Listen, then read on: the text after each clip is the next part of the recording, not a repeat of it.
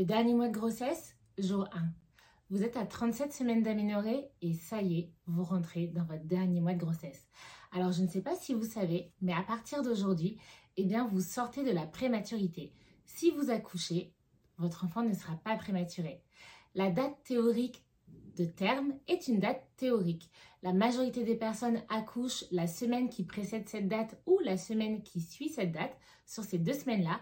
Mais en soi, à partir de maintenant, vous pouvez accoucher, vous n'êtes plus dans la prématurité. Et pour vivre au mieux ce dernier mois, je vous donne rendez-vous tous les jours pour un petit conseil, une petite astuce, un petit mot pour vous accompagner sur ce dernier mois vers la naissance de votre enfant. Alors, abonnez-vous et à demain